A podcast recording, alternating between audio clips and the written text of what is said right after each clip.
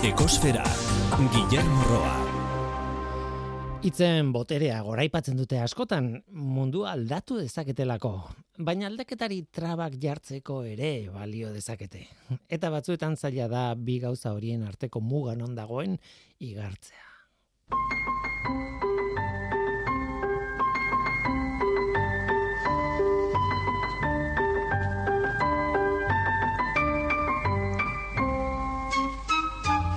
Kaixo denoi, ongietorri ekosferara. COP hogeita sortzia bukatu zen, klimaren aurtengo goi bilera Dubain. Bertan, helburu nagusia erregai fosilak erabiltzeari usteko hitzarmena sinatzea izan zen, baina ez zuen oso itxura ona bilerak egia esan petrolioa erabiltzeari usteko bilera eta nun eta Dubain ospatzen zuten ez zirudien, oso ideia ona, ez ondo bideratuta. Bere abenduaren amabian bukatu behartzen, hori zen data ofiziala, baina urrengo egunean amaitu zen, abenduaren amairuan. Eta arrazoia zen, azken unera arte akordioa sinatzeko saiakeran, ba, porrota hondia izan zela, baina luzatu egin zuten negoziazioa, eta orduan bai, sinatu egin zuten zerbait hori guztia jakina da, baina bazpa ere kontatzen dizuet. Behar bada erregai fosilak erabiltzeari ustearen kontua, baino azpimarratu behar dena da erregai fosilei ematen zaizkien diro laguntzen gainbera ekarri beharko lukeela akordianek. Egi, ea egia den, nola nahi ere, herrialdeek egin behar dute lan, hemendik aurrera, bakoitzak etxean. Lendabiziko lana inventario bat egitea da, ala esaten dute, nazio batuko prentsa hoarrek termino hori erabiltzen dute, inventario globala. Itza handiak dira noski. Bukaeran bukaeraren hasiera dela aipatu zuen Simon Steele nazio batuetan klima aldaketarako idazkari exekutiboak. Bukaeraren hasiera oso hitz handiak. Baina hitz kritikoak ere izan dira. Amnistia Internazionalak adibidez kritika egin du akordioak aipatzen duelako trantsizio erregai bat egon behar duela. Eta azken batean hori izan daitekelako erregai fosilen merkatua oraindik ere handitzeko aitzakia bat.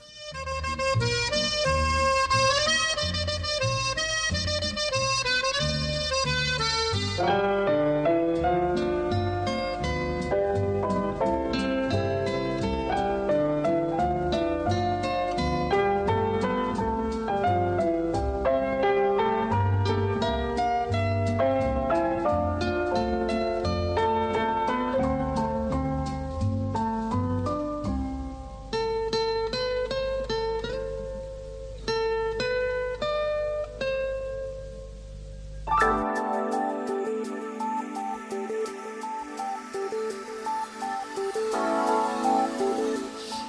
dezagun beti bezala atmosferako CO2aren egoera zein den. Igandeko datua da abenduaren amazazpikoa. CO2ren kontzentrazioa lareunda hogeita bi puntu irurogeita zazpi ppm izan zen.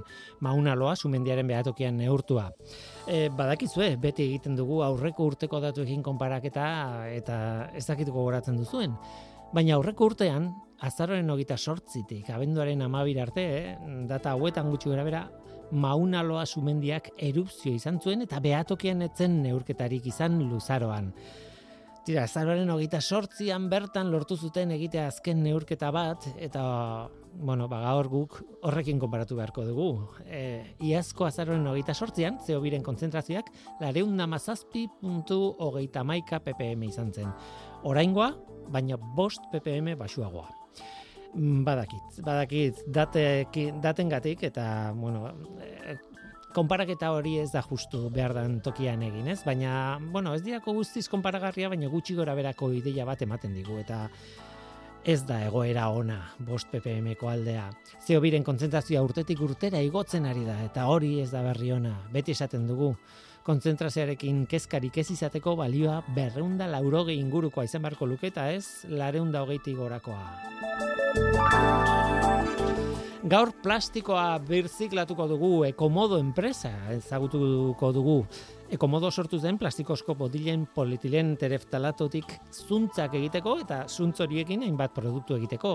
Bueno, ezaguna dira adibidez, ordenagailu portatilen edo tableten fundak eta barrez. Prozesu hori ezagutu nahi dugu, nola egiten duten, ze muga eta zailtasun dituzten, eta zer ezin duten egin, adibidez, ba, prozesu hori ezagutuko du aritz gartzia ekomodoko zuzendariaren eskutik. Arantxa txintxurreta ere izango da gurekin eta ostoen arteko melodietan kanta oso ezagun bat ekarriko dugu. Klasiko bat esan behar nuen, baina, bueno, claro, atal honetan Mozart eta Haydn ere izan daitezke. Beraz, klasiko hitza, bueno, ulertu diazu, eh? hogei garren mendeko musikaren ikuspuntutik klasiko bat, jazz pixka bat. Louis Armstrongen What a Wonderful World kantarekin. Hau mundu zoragarria. Eta bide batez eta denbora baldin badugu behintzat, kontu bitxi bat, indiak, herrialdeak, izen aldatu nahi du behintzat ingelesezko adieran. Barat deitu nahi du. Sanskrito eta indi hizkuntzetako izena, eh, indiarentzat, hain zuzen. Baina nola aldatzen da herrialde baten izena? Ez da kontu erraxa. Hau da gure gaurko eskaintza zu, ongi etorria zara. Murgildu zaitez, gure ekosferan.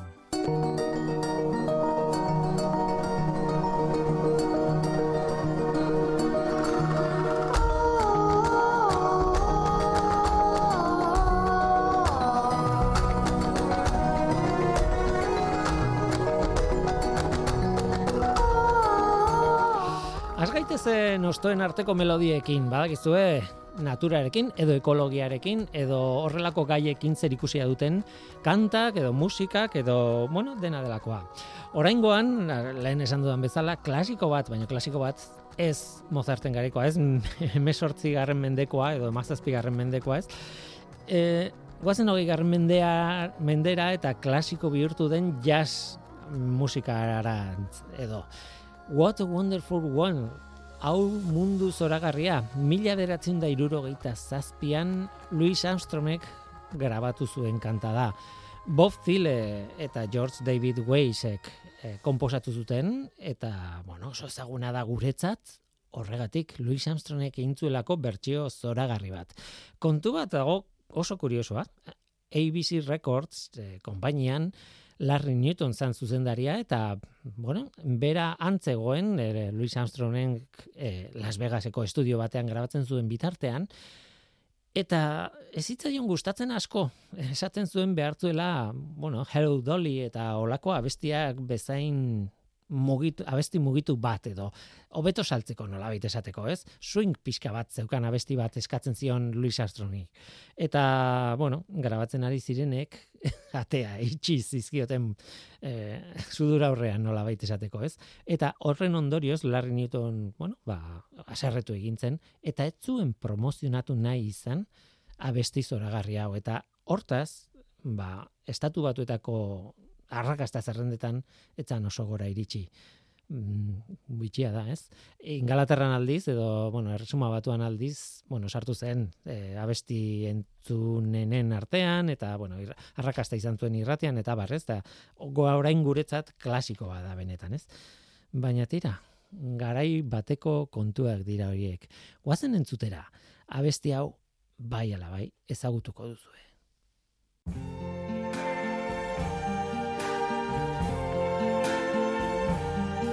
I see trees of green, red roses too. I see them bloom for me and you. And I think to myself, what a wonderful world.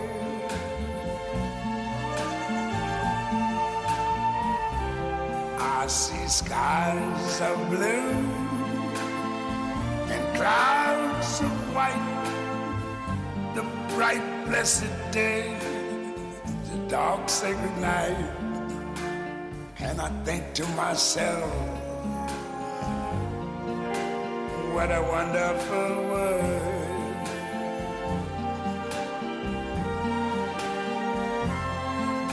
The colors of the rainbow, so pretty in the sky also on the faces of people going by. I see friends shaking hands, saying, How do you do? They're really saying, I love you. I hear babies cry. I watch them grow. They're learn much more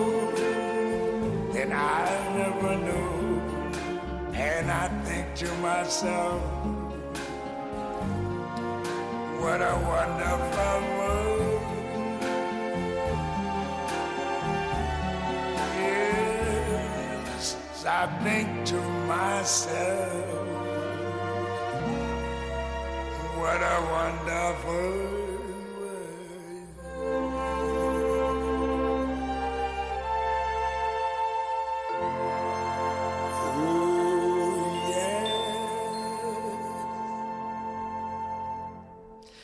Segurasko letraren hasiera, testua bera ezagutzen duzu behintzat hasiera hori ez. I see trees of green, red roses too.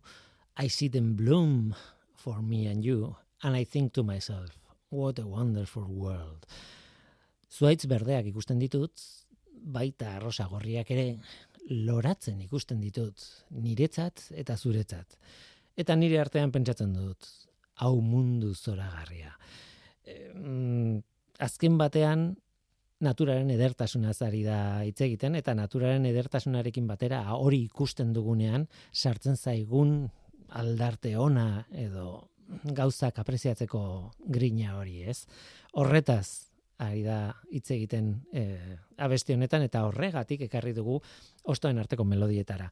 E, azkeneko kontu bat esango dut eta da, bueno, bertxo pila batekin dira, batzuk esanguratsuak, beste batzuk, bueno, e, bestelakoak eta zalantzari gabe ni hau pertsonala da, baina nik uste dut askok e, jasotu, jasodugula, Good Morning Vietnam pelikulan ikusi genuen kanta zoragarri hau, bombardak eta terrible bat ikusten genuen bitartean. Efektua arreigarria zen, ez? E, gerraren irudiak ikusten zenitun kanta zoragarri hau gainetik jarrita. Eta hau entzuten dudan bakoitzan ezin dut kontraste hori aztu, oso, oso, oso, oso, indartsua da, ez, etorri zitzaidan burra. Tira, baren, baina berez, horixe, naturaren edertasunari egindako kanta bada. Ekosfera, Euskadi Gratian.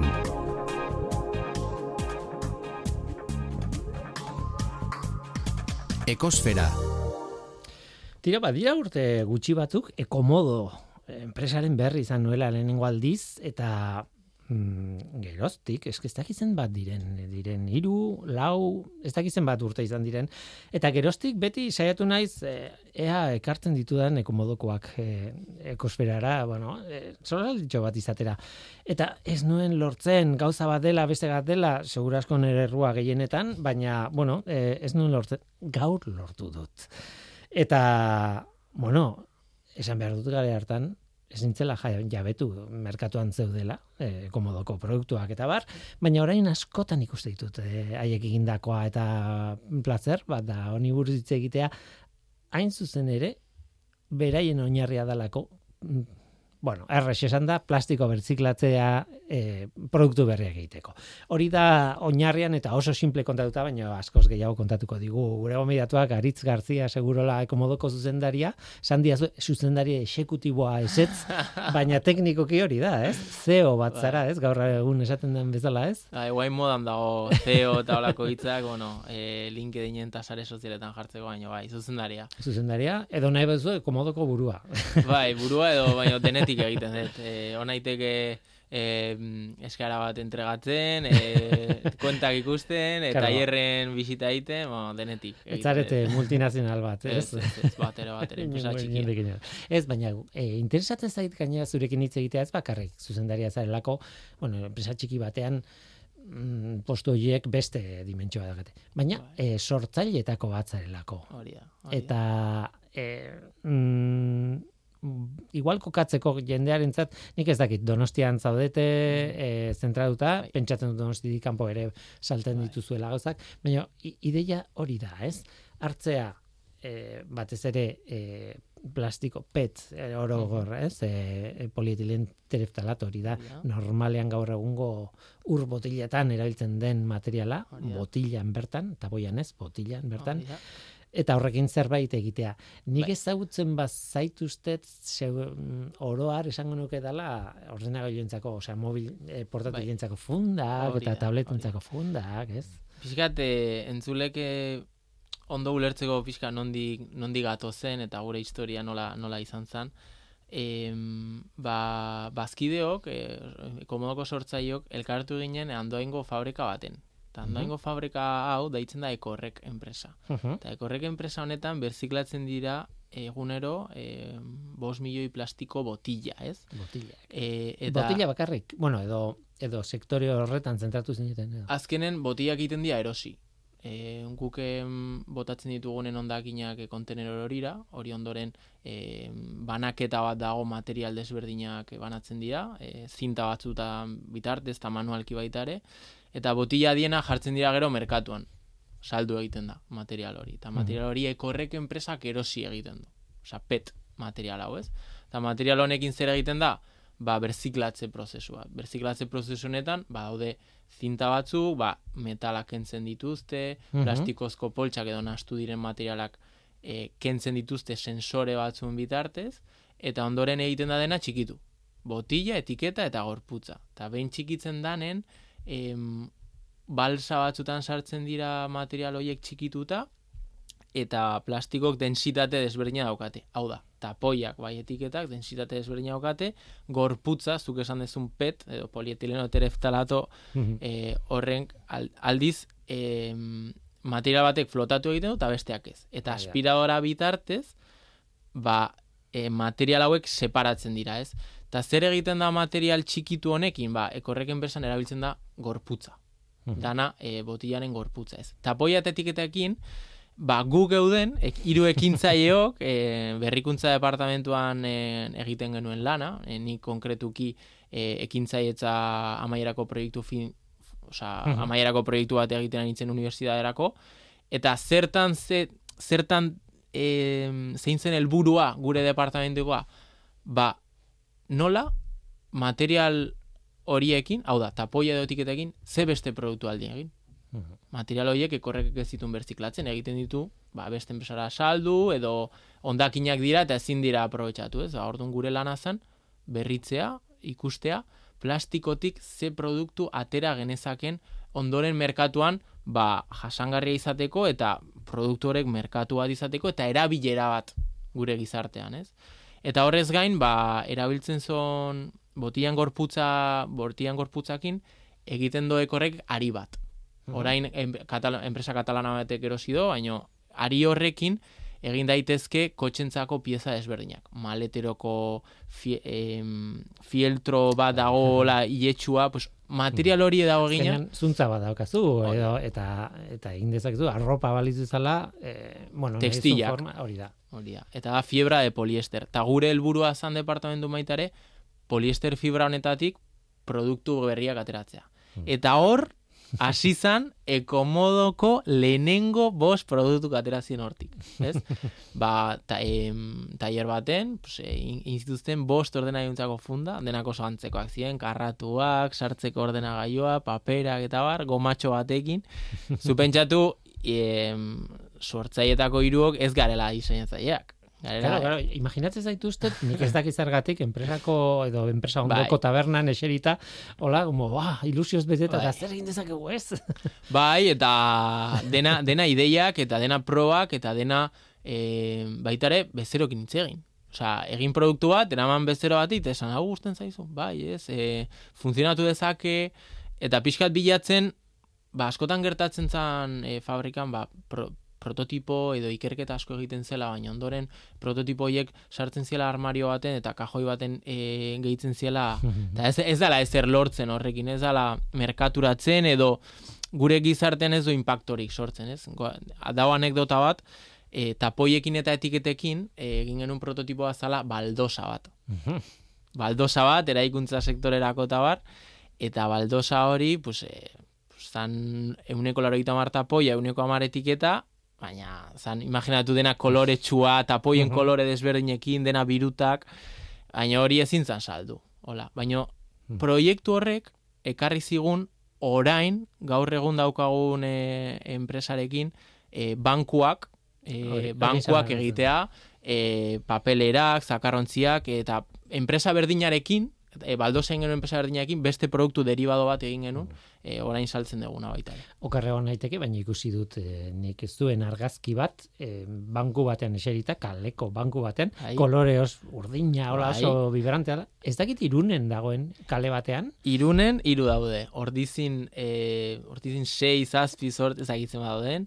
Eh Axularren Donostiko ikastolan bat dago, Tudelan ere, Amorebietan eh, eta aigia jartzen eh, Euskal Herri mailan toki desberdinetan. Arraia maeztun alaban baita ere badago, bai bai. dena den prozesua oso ezberdina da, esan nahi dute, hasieran nik aipatu ditute ordenagailuen e, fundak eta bar, hori mm, kaxa baten eta eta testilaren arteko nahasketa bat, olako zerbait, ez? Baina banku bat, kalean esertzeko banku bat, era bat ezberdina da, eta pentsatu dut prozesua, osea, mat, lehen, lehen gaia igual berdina da, baina, baina gero prozesua, sortzeko prozesua, fabrikatzeko prozesua ezberdina izan behar duela. Guztiz, bai.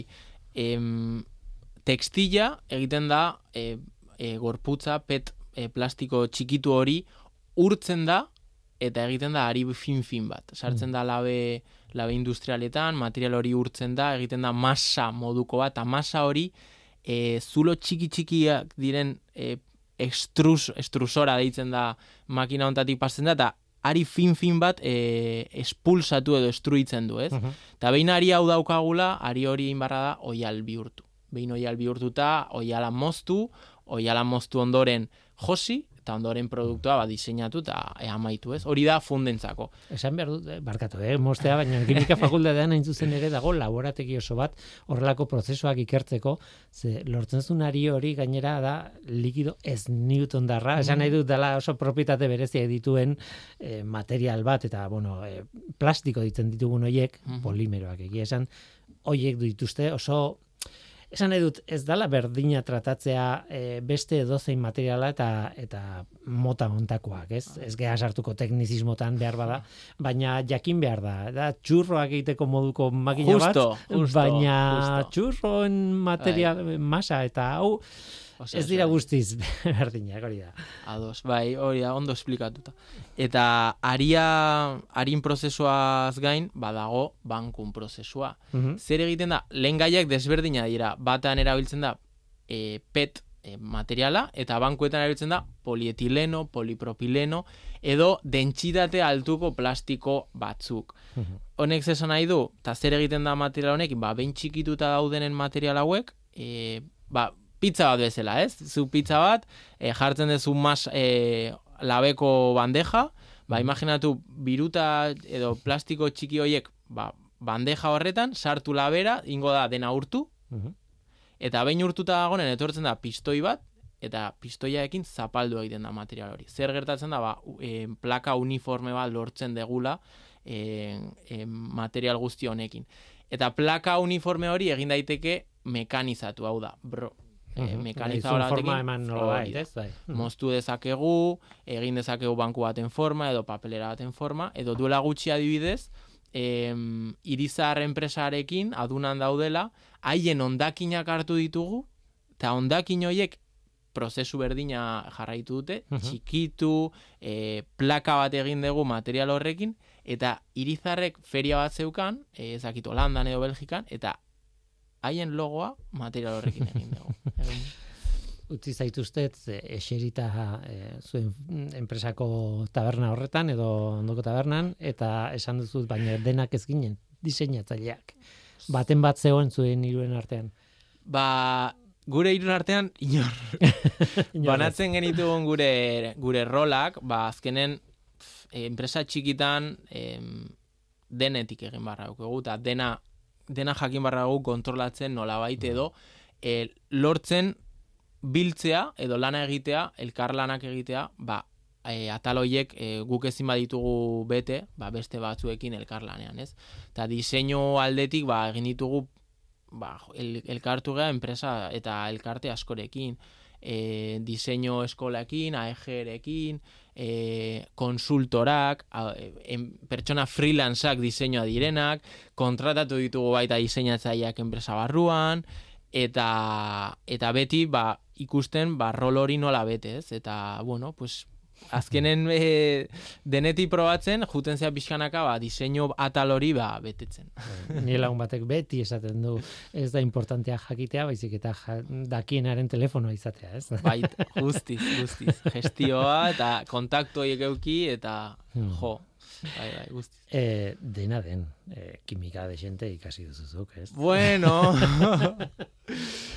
bueno, eh, zerbait, ez, ez pentsa hain, hain sakonki, baina, oza, hain, hain sakona, baina bai prozesu gulertzeko, bai Mm. eh, ber, berziklatze mekanikoa, berziklatze kimikoa oraindik ez dago hain garatuta eh, produktu final bat atatzeko, baina zerbait badakigu, baina nenuk esango bat ere kimika dala nere... Ja, baina esan nahi dute, kostiente izan behar duzuela, e, enpresa barruan edo enpresa sortzen duzuen jendeak, zer egin daiteke eta zer ez. Porque dena ez da, guazen egitera hau, ba, igual ezin da. E, guazen egitera material honekin, igual ezin da. Guztiz. Eta adibidez hoi eredu, eredu garbia da tapoiak. Tapoiak eta etiketak. Tapoiekin gu gabiltza pf, 2017tik bueltak ematen ea zer egin.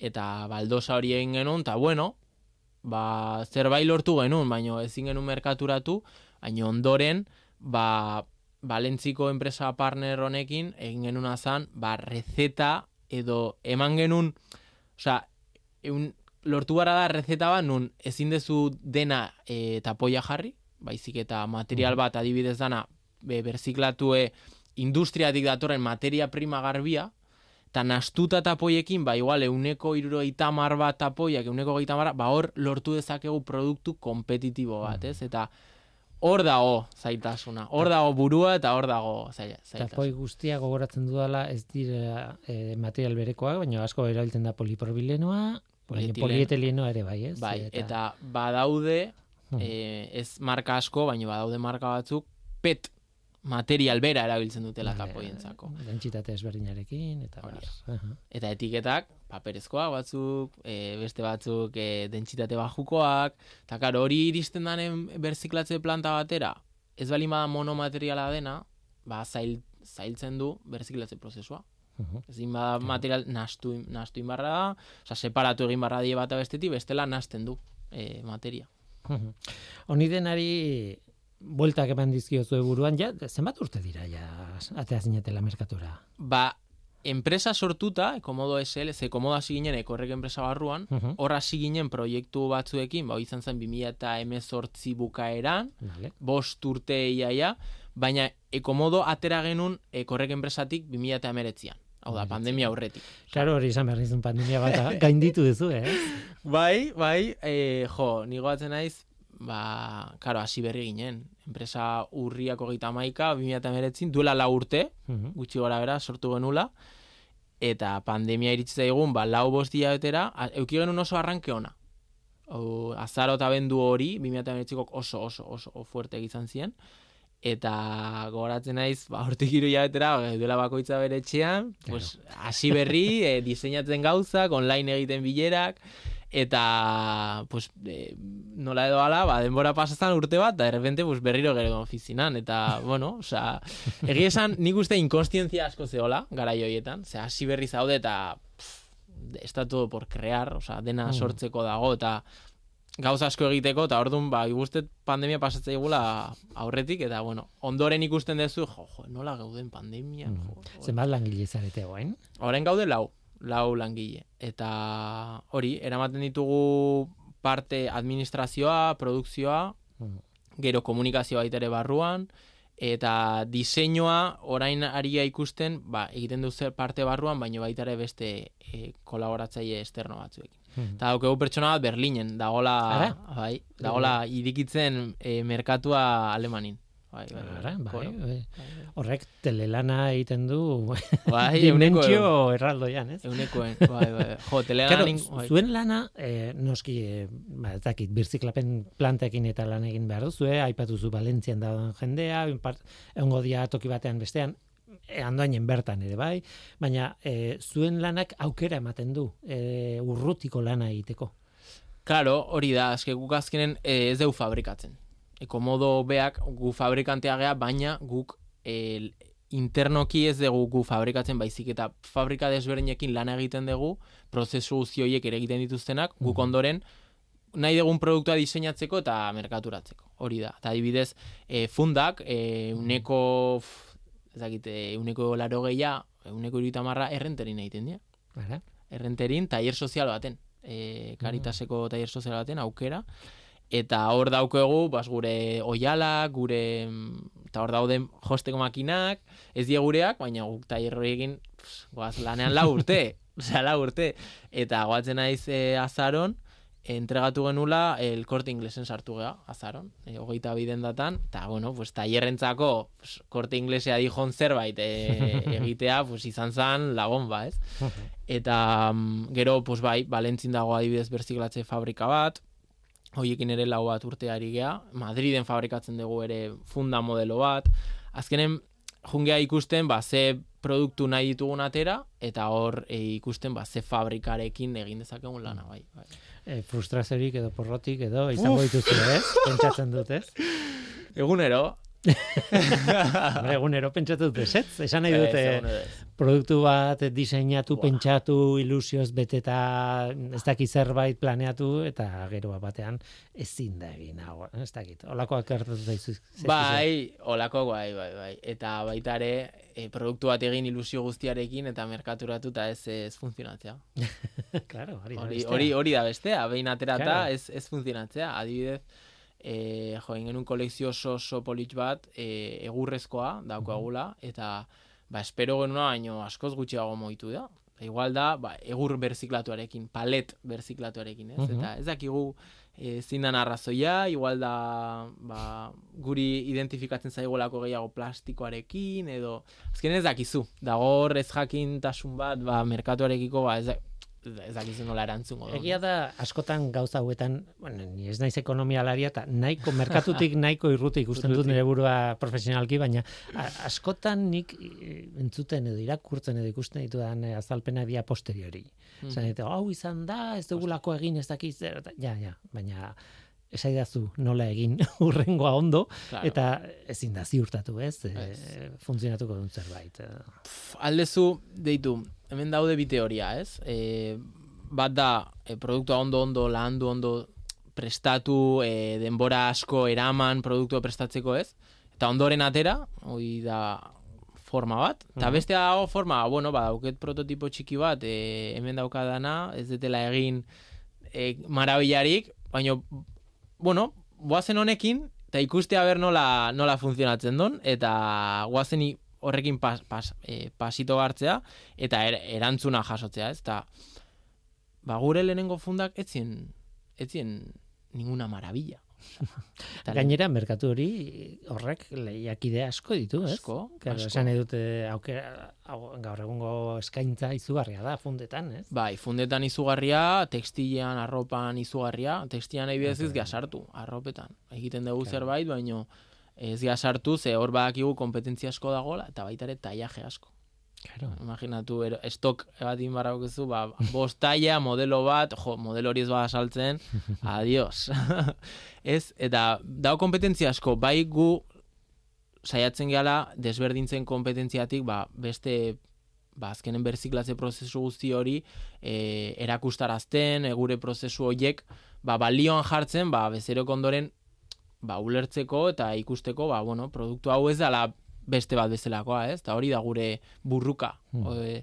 baina ze gertatzen da, ba, gaur egun e, geroz eta marka gehiago aidiela hor, hortan sartzen, e, hoi seinale oso positiboa dela, baina gure markarekiko ba, desberdintasun hori egaltzen dela, ez? Eta guk kompetitu barrauko ba, funtzionalitatean, diseinuan, kalitatean, Ja. berrikuntzan, eta hor dago zailtasuna. Hmm. Guazen hitz egitera, eta ja, bukatu behar dugu, baina guazen hitz egitera em,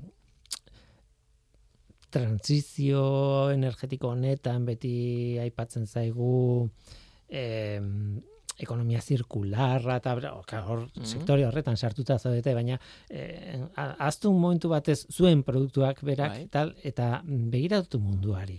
Mhm. Em, asko hitz egiten dugu. Ekonomia zirkularra zenbat aldiz aipatu dugun. E, baina hitzak hitzak dira. Nola ikusten zuzuk e, panorama gaur egun? Behar bada industrian ikusmotetik, eh? baina... Bai, bai, e, bueno, nik ikusten dut, eta ez, e, hau da iritzi bat, baizik eta datua da. Euneko behatzi, munduko euneko behatzia da bakarrik e, zirkularra, ekonomia. Eta hor dago, pff, material guztiak, eh? plastikoa, testilla, e, pff, dena, euneko Metala, behatzia eh. bakarrik.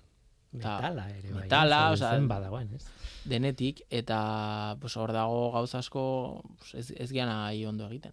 Ari, ez? Eta, Galdera gaiztoa da, posible izango da. Esan nahi dute, e, igotzea portzentai hori seguro baietz, baina Bai. esan nahi dute igoko dugu, benetan, Bai, osea, izango da egunen batean euneko laro gehieta, ezakitzen bat.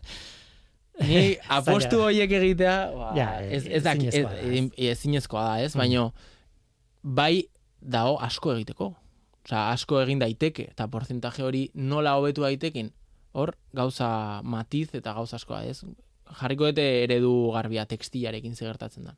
Guk arropa prenda bat erosten badegu, eta produktu hori, ba, lehenengo gauza da, e, zenbat irauten digun produktu horrek, Mhm. ez? Irauten badigu urte bat, edo irauten badigu hamar urte. E, berdin zait prezioa. Berdin zait, e, balin bada garestiago, merkeago, berdin zait. Baina produktu batek hamar urte irauten baditu, eta beste batek bat, ja hor e, ondakina bihurtuko da urte baten. Ze gertatzen da arroparekin? Ba, arropa, orain bertan ez dago industria bat, ba, arropa berziklatzeko gai dela. Bai biltzen da, baina biltzen da bakarrik, eta aprobetxatzen da, biltzen da neuneko amarra. Osa, imaginatu, e, amar hori eta amar hori saltzen da, bigarren eskuko dendetan, eta bar, beste guztia joten da, zaborte ditara. Karo, ez dago industria bat, nola lortu dez, nola lortuko dugu euneko behatzi batetik, euneko hogeita hamar batera pasatzen, inorek ez badu aprobetxatzen material hori, ez? Zergatik ez da aprobetxatzen material hori? Ba, askotan e, tekstillak edo arropak, ba, dauzkete material desberdinak. Daukete algodoia, daukete poliesterra, nastuta, e, daukete etiketa, daukete kremaiera metaliko bat, zer, zer egiten du honek? Ba, produktua ditula material de- asko, eta berziklatzeko eta banatzeko material guzti hauek, es praktikamente trabajo super txungo, osea, difícil. Bai, baina nik eh, alde teknikoa ulertzen dut, ez? Eh, Bai. zailtasun teknikoa ulertzen dut, baina ez alda baita ere mm, pentsak, pentsaera mm, aldatu behar dugula Bai. hori egiteko. Esan nahi dut, Bai, oso kuriosoa egiten zait. E, arroparen industrian denon nahi dugu arropa berria, osea, nik neuk, bai, e, kontu bat da zenbatean behin erosten duzun arropa berria, mm, zenbat berritu behar duzun armarioa edo ez, ez dakit, gauza horiek guztiak, eta hori gainera, izan daiteke nire gustoa eta izan daiteke ni jasotzen ditu etengabe jasotzen ditudan mezuen guztiz. ondorioz. Mm, Baina gero kuriosoa da, egon naiz, e, lagun batek esatizu, egon naiz Londresen eta ez dakizen merkadilloan bigarren eskuko hau ardo, eta bat batean balore izugarria dauka bigarren eskuko zerbaitek Bai, bai, eta igual kontraesanean dago e, aurrekoarekin, baina ez nahi nahi, ez, ez dut oso ondo ulertzen zein dan horren dinamika, horren guztiaren dinamika. Ja, ja. E, ez dakit, eh? behar bada gauza asko nahaztu ditut, Bai, eh? bai, bai, bai. honetan, eh? konsienten. naiz. Hor, hor, hor, ados kontsumo, gure kontsumo habitoak eh, aldatu barra diela. Eta batez ere habitoa da mentalidadea. Behar dut produktu hau, ez dut behar, em, Hmm. ze marka hain naiz erosten, marka honek nola lantzen duen bere materiala, e, non fabrikatzen du marka honek, e, zenbat kutsatzen du, osea, hor dago gau, gauza bat, jakin zer erosi, baina kontsumitzailea, eta hau nire iritzia eta nire esperientzia gatik, kontsumitzailea dago guztiz bombardatuta informazio desberdin pila batekin, eta ez ondo ulertzen, ja ulertu zer ari dan erosten, edo, eta informazio hori gabe, ezin dugu ondo kontsumitu. Osea, juten bagea denda batea, eta ikusten bagu prenda bat, eta ez dakigu zer ari gan erosten onda egin, ze materiala dauden, ea zenbat iraungo digun produktu honek, ikusten dugu beti prezioa eta ea bus, ondo gehituko zaiten eta berria da eta bar, ez? Mhm. Eta hori da gure kontsumo mentalidadea. Guk informatzen bagea, osea, informatzen bagea markarikiko edo non, non dago nio, bigarren esku galin bada, ba, bueno, ba, zirkuitoa badakigu. Norbaitek zaborrara bota dola, eta hori aprobetsatzen du, eta produktu horren bizia iraupena luzeago irauten deu. Hoi, maravilla, hoi super ondo. Baina hori da, informazio, kontsumitzaileek informazioa behar do. Aparte de informazioa behar, behar do baita behar, na, nahi izatea. Ba, irizpide bat. Eh, Nahi Izan izatea. behar du Bai. horren aldekoa, claro. Baina bai uste dugu e, zeinek ez do nahi, eh? Osea, gaur egun geroz eta gehiago bultatzen da bai zailtasuna daude eta mezu asko kontraditorea dira, marka hondiak pues, bialtzen dituzten mezu batzuk ez, da, ez diena oso garbiak, etiketa berde bat jarrita ja uste dugu ja ja dena ondo dagoela egina, ez? Eta hoi, kontsumitzaileak ez balin bado ondo ira- irakurtzen edo ikusten, ba, ze, behar diozu, ez ezin da, ezin dezu. Eta orduan, hor, hor atala asko daude, portzentaje hori, ekonomia zirkularko portzentaje hori handitzeko, daude kontsumitzailea, daude berziklatze industriak, dago diseinatzaileak, produktu baten impacto ambientala, euneko laro gehiago diseinatze prozesuan egiten da. Nola, ze material abriko, ze material abriko ditugu. Zenbat iraungo du motxila honek. Zenbat e, material desberdin jarriko dizkiogu ondoren berziklatu ahal izateko, ez? Diseinua da super, super importante. Baina agente guztia gaude, administrazioa, e, enpresak, e, diseinatzaileak, e, kontsumitzaileak, denon lana da, ez? Beti janariaren industrian adibidez aipatzen da biltegiak. Non gordetzen diren, claro, ez da berdina galtzerdi bat edo edo udare bat, ez? Baina baina esan nahi dut hor ere badago gogoratzen ez dugun beste paso bat eta seguru asko nik orain momentu honetan gogoratzen ez ditudan beste bain bat, ez.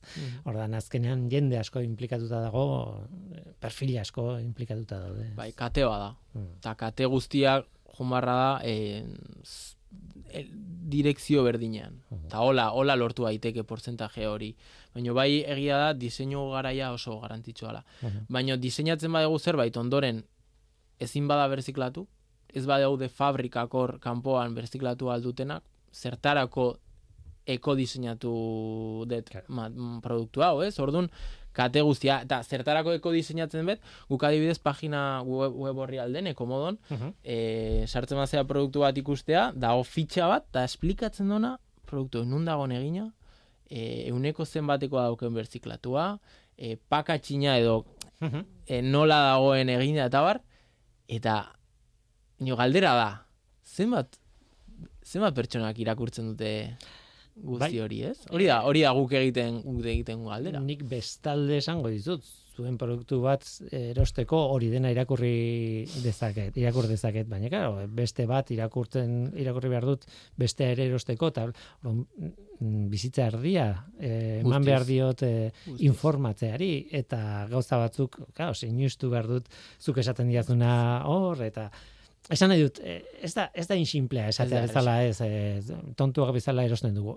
Ez. Mm, Bai eta ez, esan nahi dut, ez? Ez, ez, ez hijo nortik, eh? Bai, bai, Nere- bai, ulertzen nere- dizut, bai, bai, bai, ulertzen dizut, bai. Zan, zan ez hijo nortik, baizik eta guk marka bezala, bai, ja, egiten dugu gure esfortzua informazio hori emateko ez, baina, Mhm.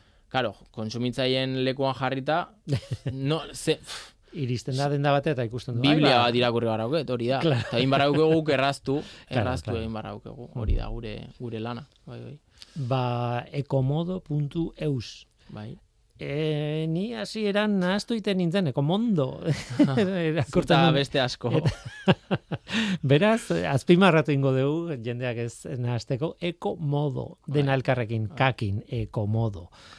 Puntu eus. Ba, aritz gartzia, e, hemen utziko dugu, placer bat izan da zu hemen izatea, Nirea. Eta zure mundu honen ikuspuntua ere entzutea, ze hori ez da bakarrik, e, beida, nik hau egiten dut. Bai. Ez ez, da nik mundu hau horrela ikusten dut ere, bai, ez? Baita. Bueno, Ez- netzako placer bat. Bai, bai. Ba, nahi zuen arte, eta e, pandemia bat gainitu duzu, eh? baina etorriko zaizkizuen pandemia berriak, pandemiako bantxoen artean, ba, ber gainditzen dituzuen aritz eh, eskerrik asko. Zuei. Eta guazen aurrera, e, arantxa txintxurreta etorri zaigu gaur kontatzeko zer, ba, listortegi bat izan duela etxean.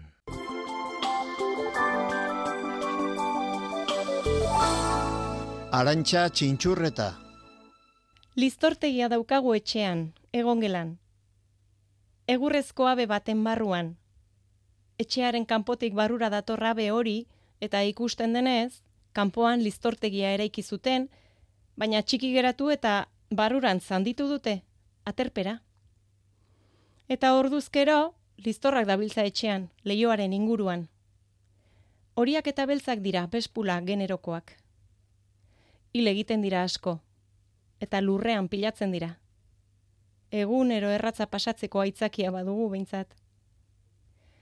Eta konturatu naiz, listortegia ez dela urri goxo honetan, etxeko egongelan dugun fauna bakarra.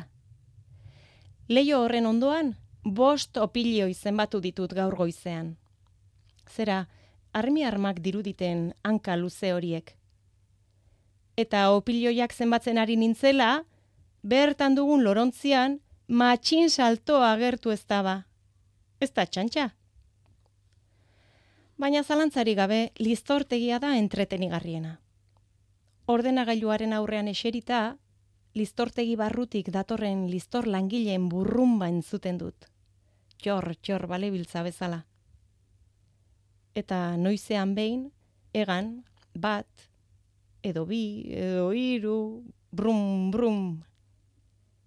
Gauez isildu egiten dira. Lo, nonbait.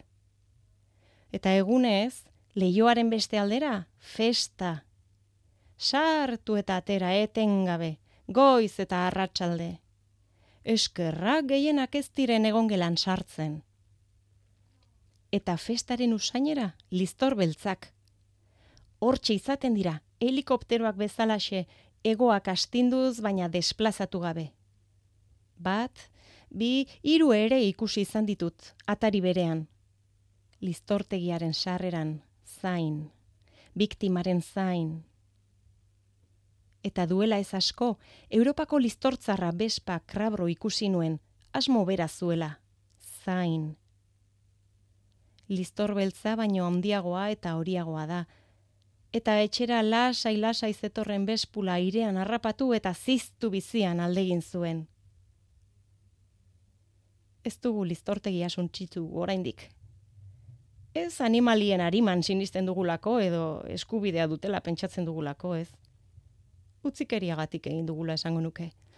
Izan ere, beldurra gaindituta, ez digute traba handirik egiten. Zara eta pixka bat agian. Eta hotza hastean, hil egingo dira, ezta? Gainera, haiei esker, badakigu energia nondik galtzen dugun negu honetan bertan itxi egin beharko ditugu zirrikitu horiek.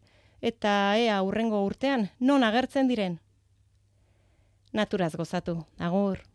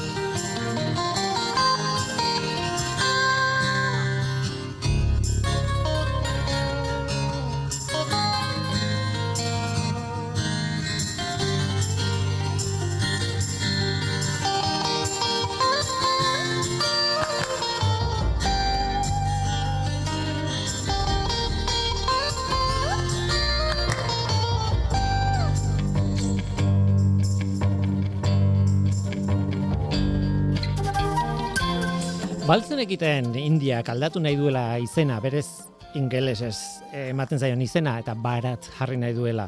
Edo Turkiak aldatu zuela, Turki eta Turkille jarri zuela Turki ingelesez baita ere indio jarra esan eduelako. Eta badakizue adibidez gurean ere Suazilandiak, Ego Afrikan dagoen herrialde txiki horrek aldatu zuela eta estuainiko erresuma jarri zuela izena suaziarren lurraldea esan nahi du, baina bueno, tira. Hau eta gauzak gehiago kontatu nahi nituen galdera baten atzetik. Nola aldatzen zaio izen bat herrialde bati eta zer suposatzen duen eta zenbat diru kostatzen duen herrialde bati izen aldatzea? urrengo ekosferan kontatuko dugu.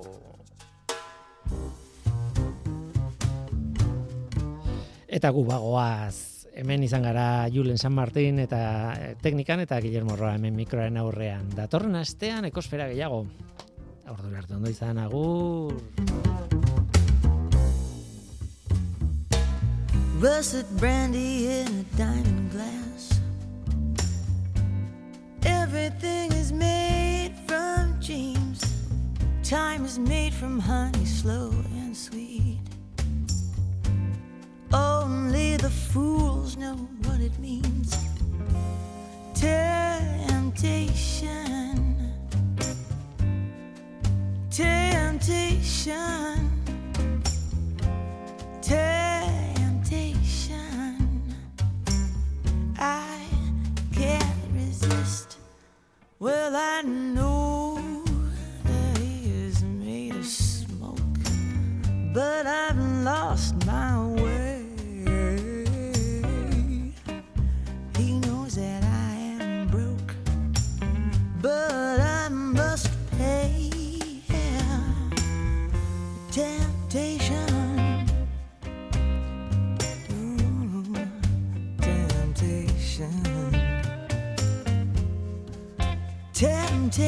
ocean